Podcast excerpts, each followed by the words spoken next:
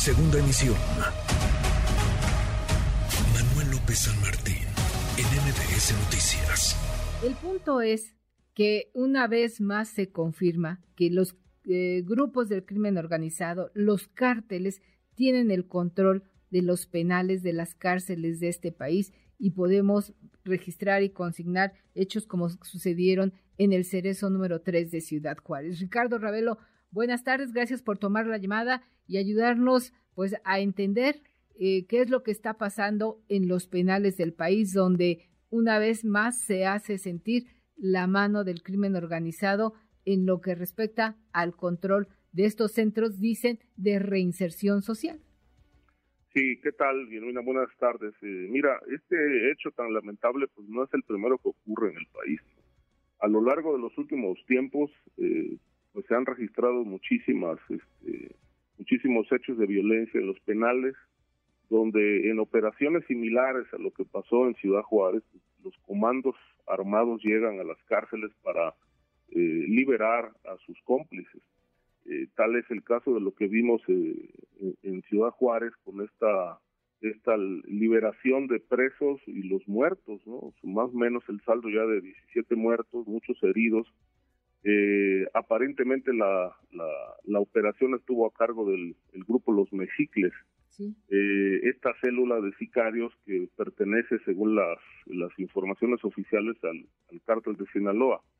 Pero es muy lamentable, en efecto, es, el evidencia todo esto que el crimen pues mantiene todavía férreos controles en las prisiones del país. Tiempo aquí en esta segunda emisión, eh, nuestro titular Manuel López San Martín tuvo la oportunidad de entrevistar a Enrique Zúñiga, autor del libro La pelea por los infiernos, las mafias que se disputan el negocio de las cárceles de México. Es un libro editado por Guijarro, quizá tú lo conozcas. Y entonces él le comentaba a Manuel que el cártel de Sinaloa mantenía dominio en las prisiones de ocho estados y compartía el control o lo disputaba con otras siete, en otras siete entidades con el cártel Jalisco Nueva Generación. Pero esta información es pública, está en los libros, hay una persona, Enrique Zúñiga, que se dedicó a investigarlo, que está plasmado, y hoy escuchamos al secretario de la Defensa Nacional decir, no cambiará la estrategia de seguridad. Sí, bueno, e-, ese es un, tema también que se ha cuestionado mucho, a pesar de estos niveles de violencia, de muerte, pues el gobierno sigue empeñado en, mantener una política que ya a más de cuatro años pues ha resultado fallida y no hay ningún elemento que nos diga que, están dispuestos a, a cambiar de estrategia y la forma en cómo se está enfrentando a la criminalidad. el tema de los penales eh, no empezó, hay que aclarar, en esta administración. Es un problema que se arrastra en los últimos dos o tres sexenios, eh, cuando empezaron a, presentarse este tipo de fugas eh, después de acciones armadas en los penales. Ya lo vimos en, en el penal de Uporostión en Veracruz, lo vimos en Tamaulipas, se ha repetido mucho este, esta situación. En Zacatecas, los Zetas también liberaron a, varios cómplices de un penal estatal.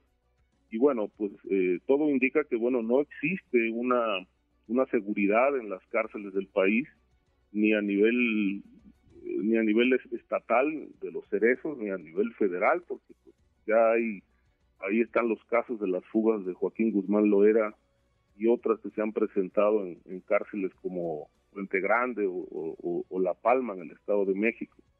De tal manera que, bueno, pues eh, hay una vulnerabilidad eh, tremenda. Y la gran pregunta es, eh, ¿dónde está la Guardia Nacional? ¿Dónde está el Ejército? Ahora que le han dado pues tanto poder y tanta capacidad de maniobra y de acción en materia de seguridad, pues lamentablemente seguimos viendo violencia, fugas este, forzadas, como en este caso, y muertes. Y resulta también vergonzoso lo que, por ejemplo, hoy se confesaba o se exhibía en la conferencia en Palacio Nacional, que decían encontramos celdas VIP y en una de estas celdas encontramos casi dos millones de pesos por la venta de drogas. Nadie se da cuenta que hay un tráfico de una venta de drogas en los penales. ¿Cómo logra un reo acumular dos millones de pesos en efectivo en su celda? Sí, bueno, esto es otro tema. Eh, el control de los penales eh, obviamente lo tiene el crimen organizado, pero para que esto ocurra, pues debe haber una gran complicidad de las de las autoridades. En este caso, los directores de los penales son los responsables de, de tener áreas privilegiadas, como, como mencionas, zonas VIP, que cuestan, por ejemplo, en penales de la Ciudad de México se habla hasta de 300 mil pesos al mes por disponer de comida especial, este, un espacio privado y, otros privilegios. Pero además de esto, eh, el tráfico de drogas pues se hace en los penales, allí se operan secuestros, hay muchísimos eh, presos que disponen de telefonía celular 24 horas y que los propios eh, custodios de los penales este, solamente les privan de esta de este servicio cuando hay revisiones este, en las celdas pero posteriormente vuelven a, a, entregarles los aparatos. Y cómo llegan los teléfonos a los penales a través de los custodios.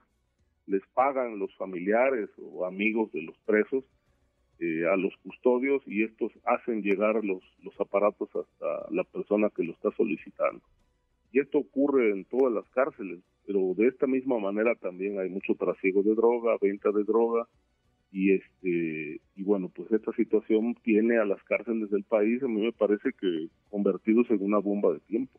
Sí sí sí, sí sin duda son una bomba de tiempo y una empresas porque ya dejan de ser penales porque todo indica que funcionan como empresas generadores de negocios, pues vemos millonarios y más que centros de reinserción social, se han convertido pues como en centros de reclutamiento para las personas que lamentablemente llegan a caer en prisión, se sabe que pues o, o le entras o te puede llegar a costar la vida y hoy hay un grave problema, coincido contigo, son bombas de tiempo, algo tendrá que hacer este gobierno o el que siga con los penales, con las cárceles en el país, porque eh, serán, se han convertido, insisto, pues en, en, centros de reclutamiento de, para personas con pocos o con cero recursos que terminan sirviendo al crimen organizado. Y sin pretender justificar a, a, quienes dirigen estos penales, pues yo creo que poco pueden hacer si se niegan a, a concesionar estos negocios que arma el crimen organizado en estos centros de readaptación social. Sí, eh, hay muchos casos. Yo creo que no hay un solo penal donde no haya este tipo de problemas. Se mantienen los autogobiernos, hay tráfico de alcohol, hay tráfico de drogas, incluso de armas. Eh, y e insisto, eh, en esta parte que tú bien mencionas, no, no se cumple para nada la readaptación social porque las cárceles son refugio de criminales, lo vimos con el penal de Topo Chico Nuevo León, que los, los sicarios salían a ejecutar personas y luego regresaban a sus celdas.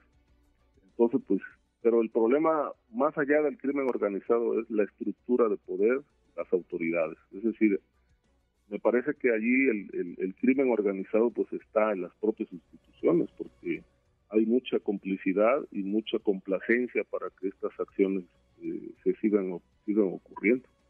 Así es, pues eh, gracias, gracias por tomar la llamada, Ricardo, que tengas un excelente 2023 y siempre agradecidos por tu presencia y tu análisis aquí en la segunda emisión de MBS Noticias. Buenas tardes, gracias a ustedes también. Gracias. Redes sociales para que siga en contacto: Twitter, Facebook y TikTok. M. López San Martín.